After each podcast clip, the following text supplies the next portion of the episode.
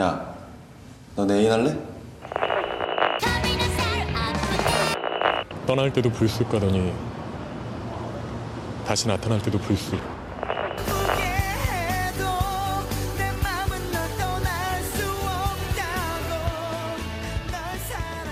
Bienvenidos a un nuevo especial de la Caja de los Dramas. Mi nombre es Flor y como en cada episodio estoy acompañada por Jovi, Hola, buenas tardes o buenas noches o buenos días. según el horario en que nos estés escuchando. Exacto. Y también estoy con Nuri. Hola, hola, hola a todos. ¿Cómo están? ¿Yo bien vos? Yo la verdad con todas las pilas, porque vamos a hablar de algo re genial. Ah, pero antes de contarles de qué vamos a hablar, que si escucharon el episodio anterior ya saben de qué vamos a hablar, porque yo soy una persona que ama los spoilers, I'm so sorry. Es como que vivo de los spoilers. En fin, Eh, redes sociales, muy importante. Facebook e Instagram nos buscan como la caja de los dramas. Sí, ahí subimos fotitos, videitos, cosas Al menos lo intentamos. Estamos ahí tratando de generar una comunidad con la cual charlar sobre los dramas. Sobre todo ahora que estamos viendo mucho drama en emisión, porque estamos de vacaciones. Casi estamos buscando gente que esté viendo dramas tipo True Beauty. Ese sí. ¿Cómo se llama este? De Cho Shin Hyuk. Ah, Mr. Queen. el Queen, también. Eso, si lo están viendo, En realidad no es de Choi Shin Hyuk. Choi Shin Hyuk solo hizo un cameo en el primer episodio, pero todo el mundo cree que es de la serie. el poder de Eso Cho hace Shin tan Hyuk. Que el drama no es de él, pero todos decimos que es de él. Deberíamos tener un Choi Shin Hyuk en nuestra cuenta para así atraer tanta gente como él atrae. Pero bueno, estamos viendo bastantes dramas en emisiones, que así, si quieren charlar, si quieren compartir sus feelings, charlar sobre el síndrome del segundón, ahí estamos. Instagram, Facebook como la caja de los dramas y también ahora tenemos TikTok. Muy importante. Tenemos TikTok. Genial. ¿Cómo se maneja eso? Lo vamos a ir averiguando. Ahí vamos a empezar a sacar nuestro lado máscara rota. Eh, desde ya les vamos pidiendo disculpas por lo que Pero siempre sepanlo que es desde el amor que lo vamos a hacer. En fin, hoy vamos a hablar de cuáles son los mejores y los peores dramas del 2020 según la investigación exhaustiva que hicimos nosotras tres durante este año tan particular, en el cual dijimos, bueno, ya que no podemos salir, ya que no podemos ir hasta la facultad, ya que todo se hace por Zoom, miremos un drama. Y bueno, y había muchos para ver, porque la verdad que Corea, China y Japón dijeron, bueno, si nos vamos a quedar todos en casa, miren todo, miren este catálogo. Mirá que qué lindo para catálogo que te armo. ustedes". ¿Que así? Bueno, eh, arranquemos. ¿Pero de qué vamos a hablar primero principal? Te lo acabo de decir. Vamos a hacer una introducción para que ella pueda cambiar las pilas y, y pueda entender. Ok. Vamos a hablar de los mejores y peores dramas que tuvo el 2020. ¿Sí? Este año tuvo un montón de dramas, dramas que esperamos como si no hubiera un mañana, que estábamos ahí diciendo, ¡ah! ¿Cuál está el actor? O hay tal drama y estábamos ahí histéricas esperando que se estrene. Dramas que dijimos gracias Netflix por existir. Dramas que estábamos como histéricas, again, porque no sabíamos dónde encontrarlos. Y en el medio de toda nuestra histeria que hubo, porque el 2020 es algo que lo caracterizó fue la histeria, encontramos una lista que salió en noviembre de este año, donde un par de personas de la industria cultural de las novelas en Corea votaron cuáles fueron los mejores y los peores dramas. Cuando salió esta lista, como que se armó un poquito, por no decir mucho, de debate por el drama que esta gente eligió como el peor drama de 2020. Y por ahí también he leído que también se generó un poco de revuelta por lo que habían elegido como los mejores también. Yo como los mejores estoy súper de acuerdo cuáles son. Cuando eligen los peores, vuelvo a estar muy de acuerdo. Pero bueno, lo que tiene el mundo es que cada uno puede dar su opinión, sobre gusto no hay nada escrito. Y puedo Claro. seguir diciendo ese tipo de frases sin sentido hasta mañana. Pero la cuestión es que esto también vino a sacar a la luz que la opinión de Latinoamérica no era la misma que la opinión de Corea. Y aquí emoji así sarcástico de, oh por Dios, no puede ser. no lo puedo creer. No es la primera vez que pasa eso y lo sabemos. Así que nada. Es claramente. Si nos, si nos escucharon en el capítulo de Itazura Kiss, nosotras les contamos que Playful Kiss era un drama que le fue muy mal en rating en Corea, pero como le había ido tan bien afuera de Corea, nos regalaron unos especiales en YouTube que consumimos principalmente en Latinoamérica. Exactamente. ¿Qué pasó? Ahora los dramas, como se estrenan en Netflix, estos dramas, uno puede ver cómo le va en otros países. ¿Y qué pasó? Estos muchachos ya, alerta de spoiler, se lo voy diciendo, dijeron que el peor drama del 2020 fue el drama de Imino, de King. ¿Cómo es? Para que te lo digo. Eternal Monarch. Para mí sí fue de King, pero nunca le, Eternal Monarch siempre lo anulé en mi memoria. Pasa que ponen The King demasiado grande, entonces. no. Claro, a mí me quedó grabado el, el, el de King. Cuestión que esta gente lo que dice, así a grandes rasgos, es que el drama tenía bastantes inconsistencias, que no, no habían logrado tener como una, una conexión con el público, que eran bastante, el argumento era bastante irracional. Y bueno, dijeron, ¿sabes qué? eso. Es malo el drama. Como Eh. persona que lo vi. Como persona que lo vio, estoy bastante de acuerdo con lo que dicen. Y acá es cuando me, me gano un montón de hate. Ahí Sí. es como viene una horda de fans de Amy, ¿no? A decir, tú estás equivocada. Es Nuestro príncipe ver, es- la rompió. A ver, yo tengo sentimientos encontrados con este drama. O sea, porque hubo momentos donde dije, no, sí, está muy bueno. ¿Para lo Y viste? yo tengo- bueno, lo termino porque, porque quiero saber qué onda. Pará, pará, Ah. pará, pará, Flor. ¿Vos escuchaste esto? Sí, es como que acaba de decir que lo vio, pero nunca dijo que lo vio. Es como un secreto que nos guardó a nosotras dos. Y por- eh, a ver, porque sabía que íbamos a hablar de algo polémico como es eh, de King. Ahora me siento mal porque la única que no lo vio todavía soy yo. O sea, me quedan 15 capítulos y medio por verlo. Sí, eh, digamos, casi toda la serie. No digas lo que te pasó, porque ahí como que vos te ganás más hate que yo. No, voy a. O sea, soy consciente que estoy terminando el primer capítulo, pero cuando Nuri termine su análisis de lo que vio, yo voy a dar mi sincera eh, visión sobre el primer capítulo o lo que vi hasta ahora del primer capítulo. ¿Les parece? Está muy bien, está muy bien. Nuri, Que eso, es como que me. Hay partes que sí que me súper gustaron, pero otras como que no, no me estaría cerrando la historia. Y llegó un momento como que me aburría, porque no sé si era yo que no entendía nada en un momento, pero yo suelo no entender nada cada tanto. Este, y después como que sí entendía, pero es como que ya se me había ido la- la- el déficit de atención. y fue como, bueno, lo termino porque, nada, porque ya lo empecé, ya fue. A mí lo que me terminó pasando es que la trama de- del drama la terminás de entender por completo, calculá que al décimo onceavo capítulo. Recién ahí es como que tenés un panorama completo de todo lo que está pasando en el drama. Ah, bien, entonces no es que yo no entendía nada. Era Como que te van dando como información, te la van tirando de apuchitos y vos medio que tenés que ir armando un rompecabezas.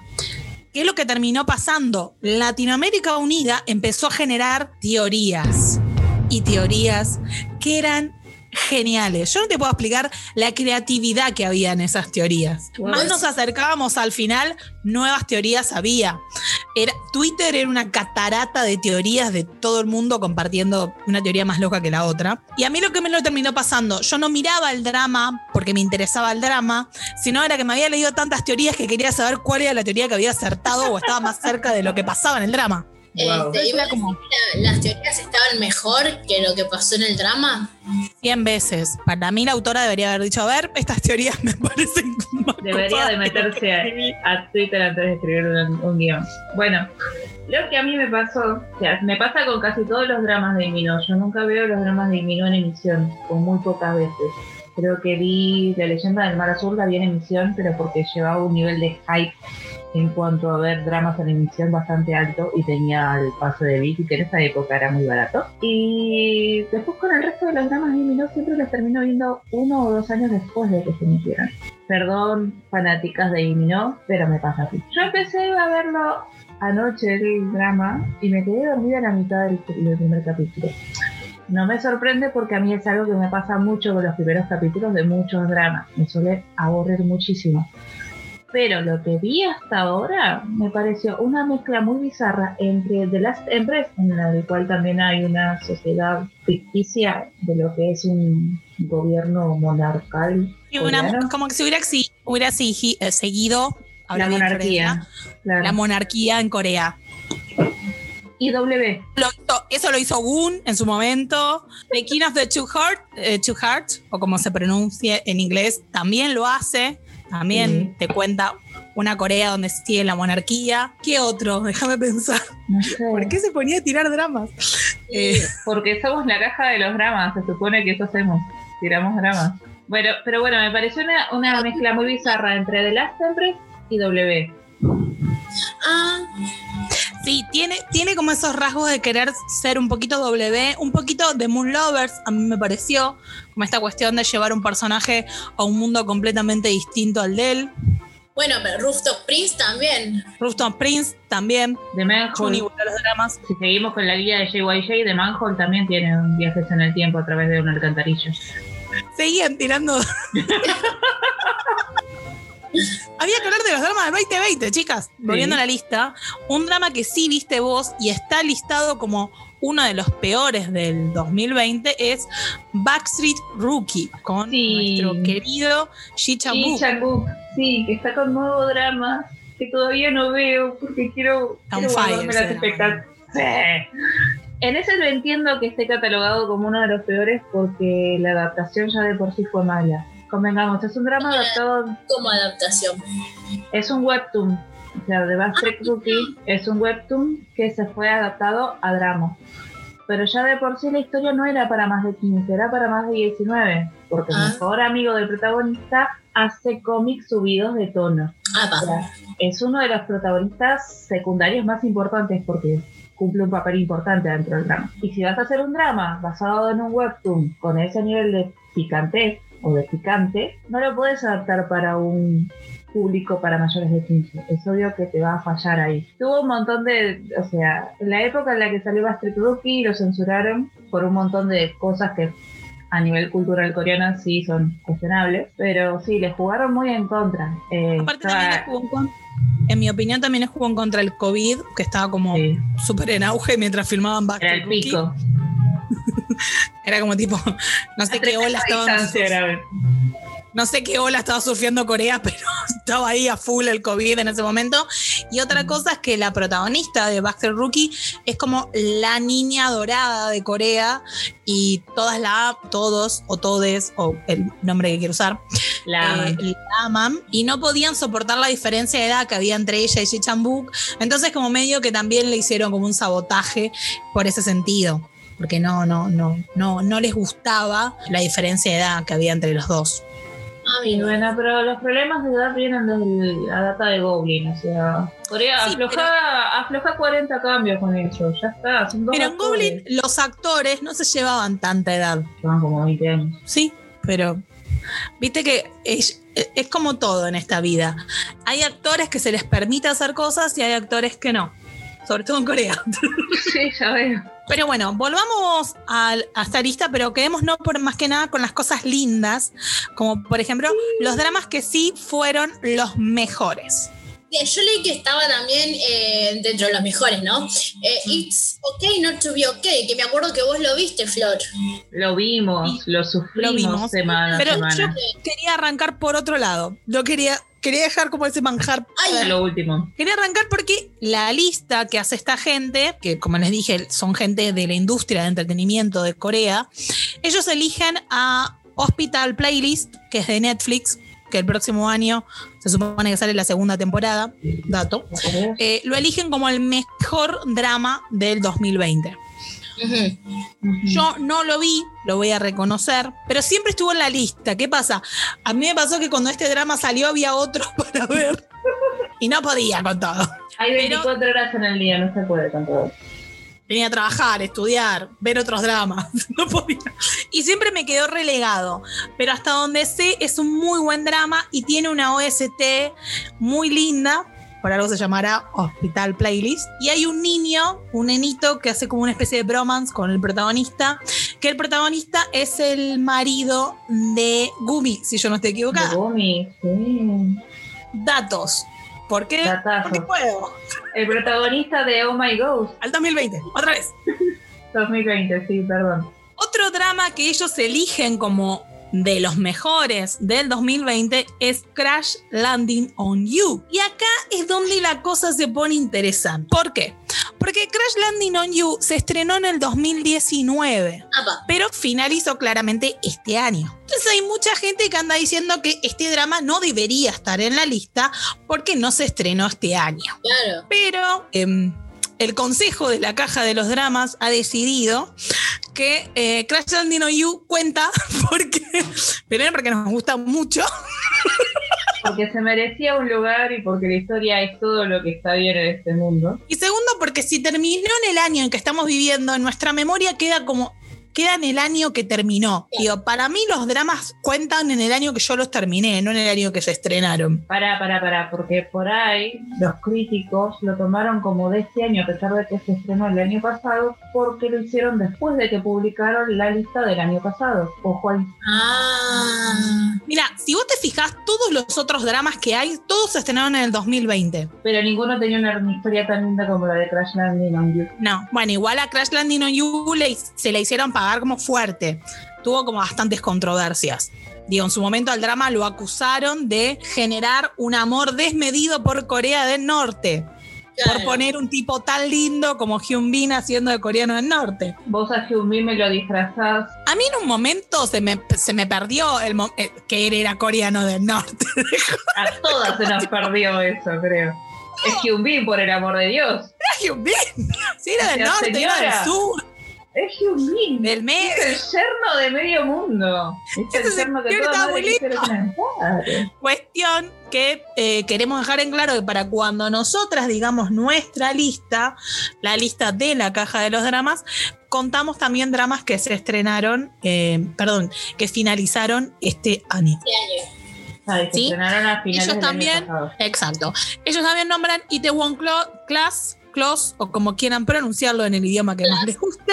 Para mí es un drama genial. Así te lo digo. No lo he visto, Genial. me siento mal fanática de... Park pasa lo mismo que yo vi. Park Soo-joon para mí Park ahí se terminó de recibir de buen actor. Dijo, a ver, no soy simplemente una cara bonita. Ya lo sabíamos, cielo. Pero bueno. Bueno, y nada, es todo lo que puedo decir sin decir spoilers.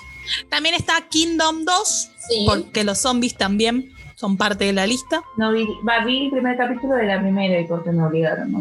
Yo tengo un gran problema con los zombies asiáticos porque me dan más miedo que los zombies norteamericanos. Sí, le ponen como que muchas ganitas a los efectos especiales. Estoy viendo Es la como que...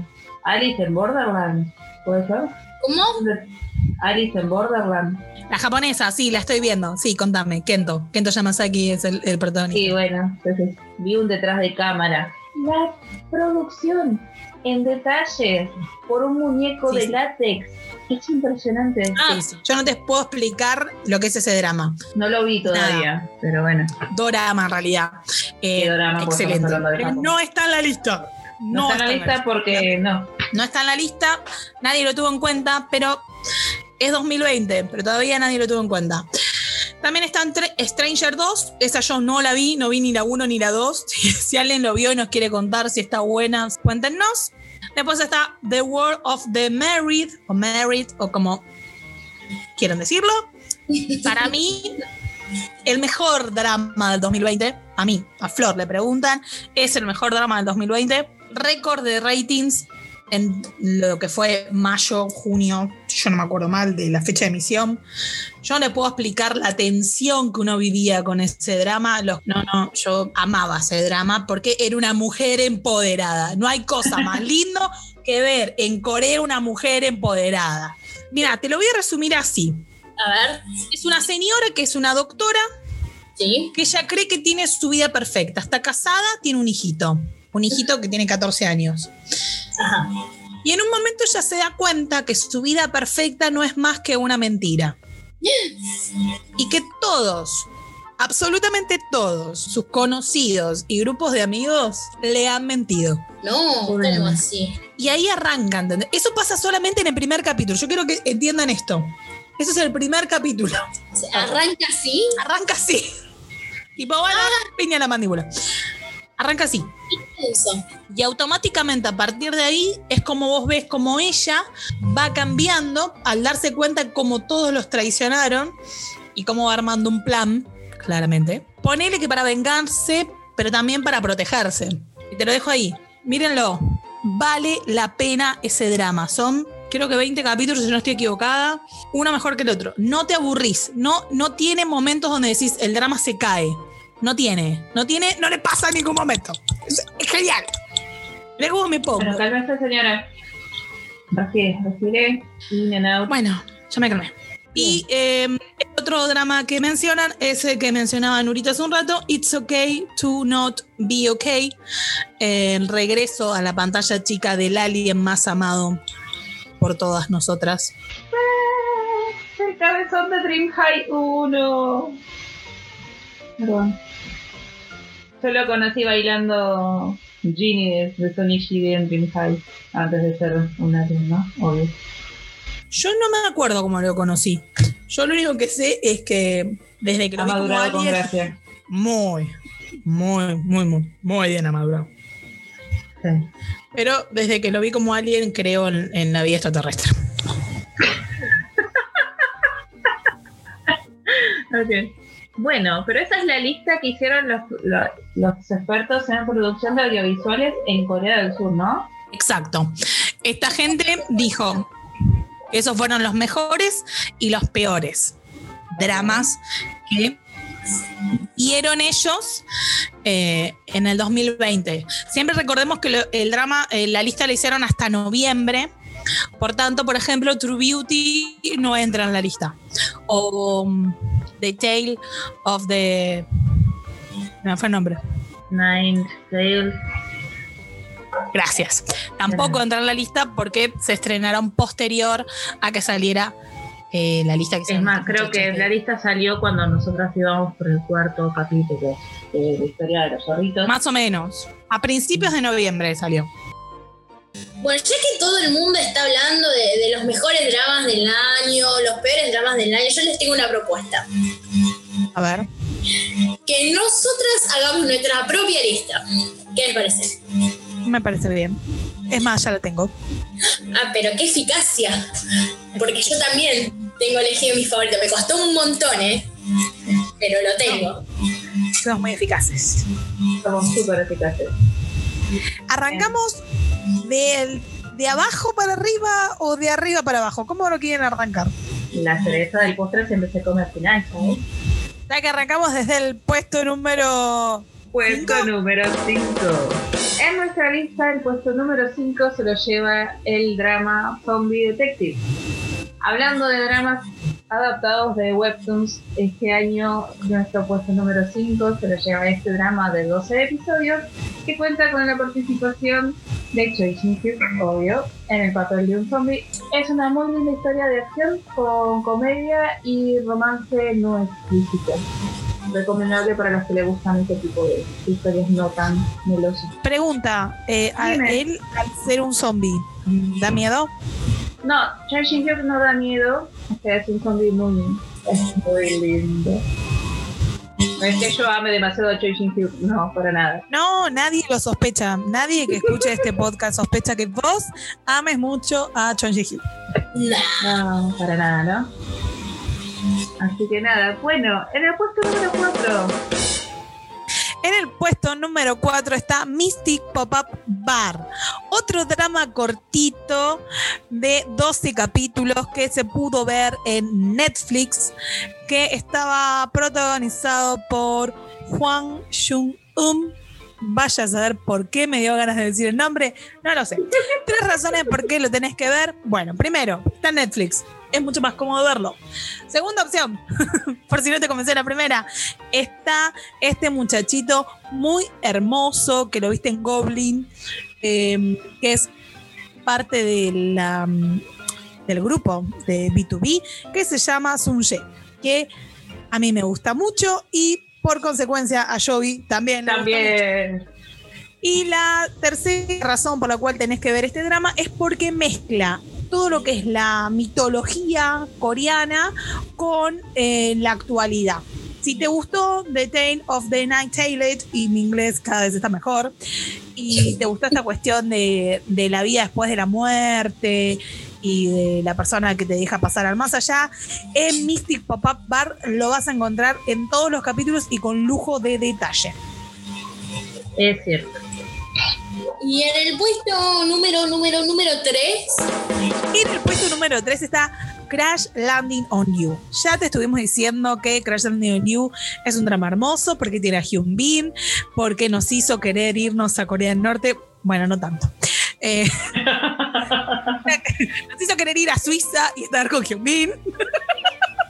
Nos hizo querer a Hyun Bin un poco más. Un poco más. Es un drama súper amoroso, de esos que te dan ganas de meterte a la pantalla y chaparte al protagonista porque no puede más de amoroso. Eh, razón 1, Hyun Bin. Razón 2, la trama. Y cuando hablo de la trama, literalmente estoy hablando de la trama, no de Hyun Bin en este caso. razón 3, tiene muy lindos besos. Hermoso. APA. Sí. El director de cámara en esa época. Ah, sí. Dato, también dato muy gracioso, aprendes cosas sin querer de lo que es la relación entre Corea del Norte y Corea del Sur. Si te gusta la historia.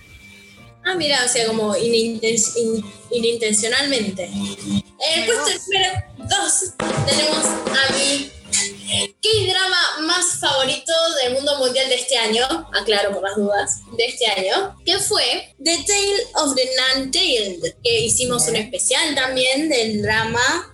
Y en el puesto número 1 el mejor drama para la caja de los dramas, el drama que más nos gustó durante el 2020, el drama que nos hizo llorar, que nos hizo reír, que nos enamoró, que nos encantó, que nos mantuvo en vilo. ¿Cuál es, Joana? ¿Cuál es? Es It's okay not to be okay. Sí, señores, se lo dijimos casi durante todo el episodio, pero para nosotras, a nuestro entender y por motus propios, creemos que este es el mejor drama del 2020. ¿Por qué?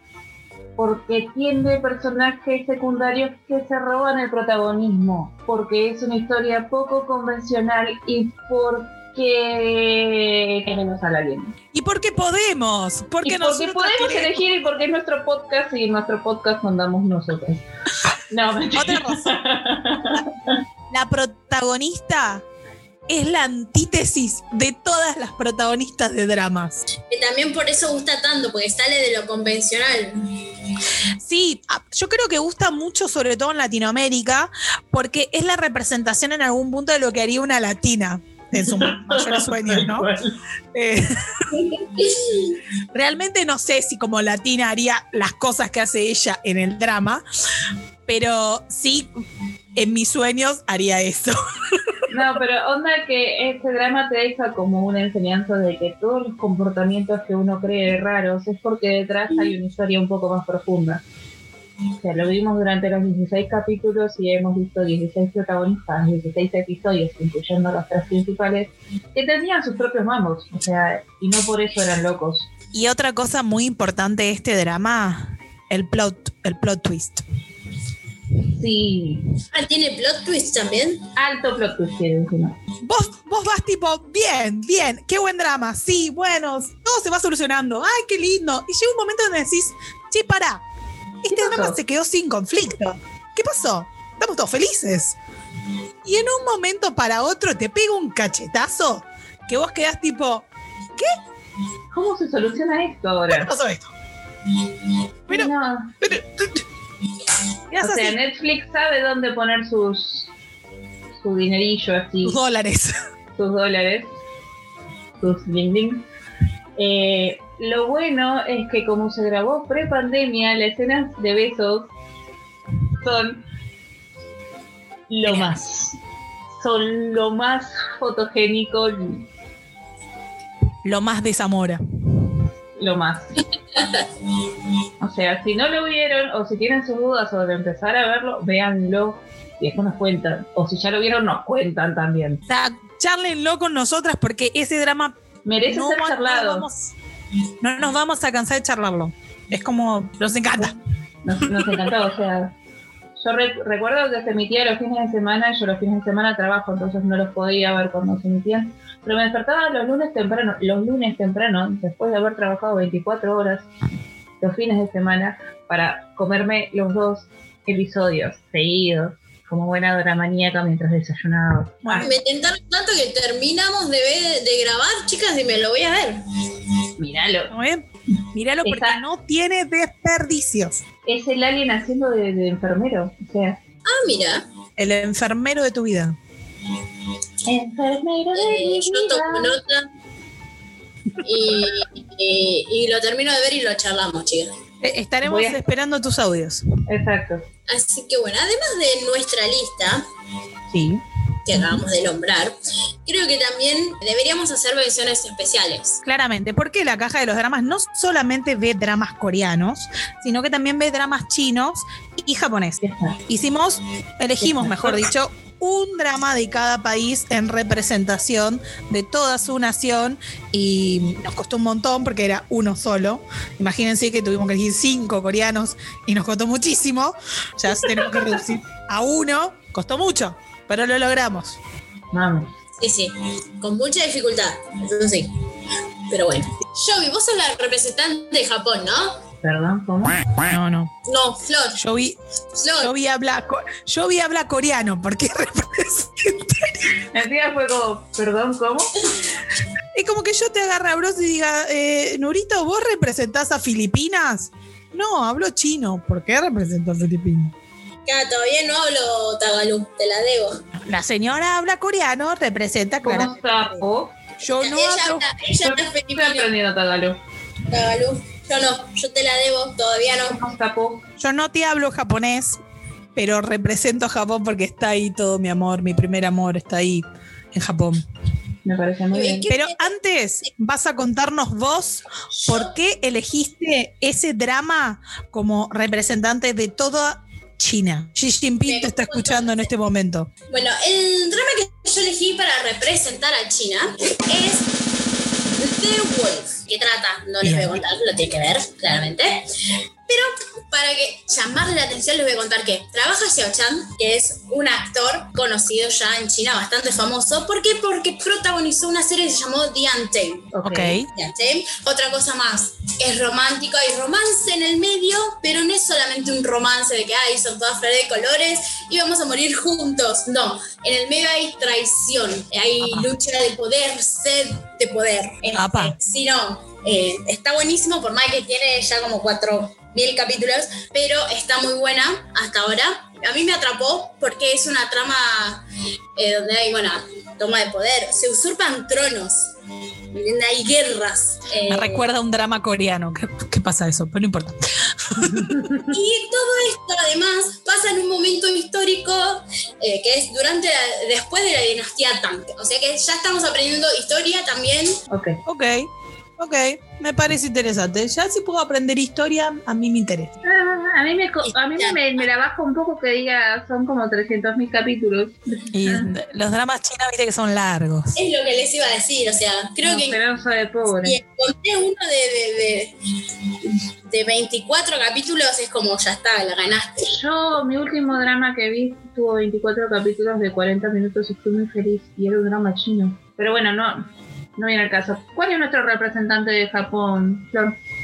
Bueno, nuestro representante de Japón en una pronunciación japonesa excelente, como todas mis pronunciaciones, se llama Koiwa Tsutsuku no Dokomade Mo. En Sí. inglés se llama Love Lasts Forever. Lo más lindo si lo digo en inglés. ¿Vieron? Tres razones para verlo.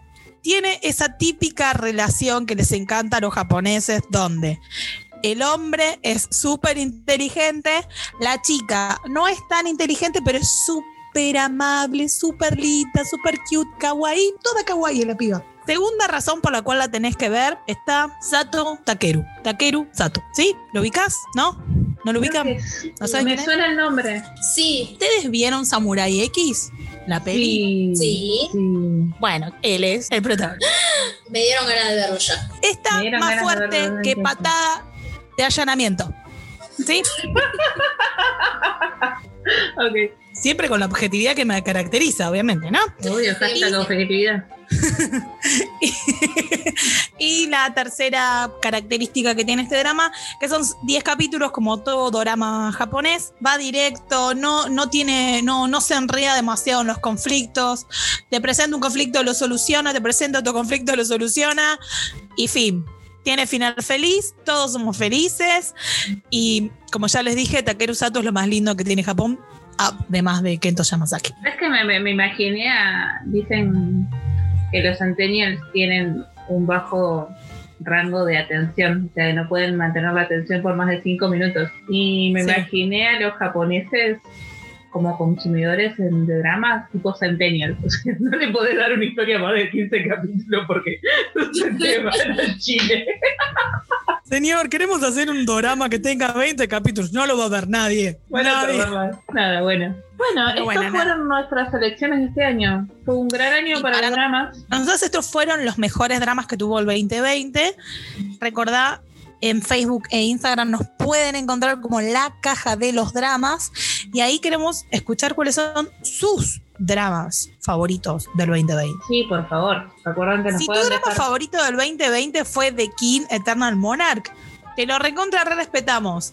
Es más, te lo debatimos, porque para nosotras no es uno de los mejores dramas del 2020 y estamos muy de acuerdo con la gente que hizo la votación en Corea en decir que es uno de los peores de este año. Yo no pienso dar ninguna opinión sobre al respecto porque todavía me quedan 15 capítulos y 20 minutos más para, para analizar. Pero si te gustó The King Eternal Monarch, quiero escuchar tus tres razones del por qué debo terminar este drama que acabo de empezar. Por favor. Muy, por favor, ayudemos a Jovita que termine The King Eternal Monarch. Ayudemos a Jovita. Vamos a hacer una campaña en change.org.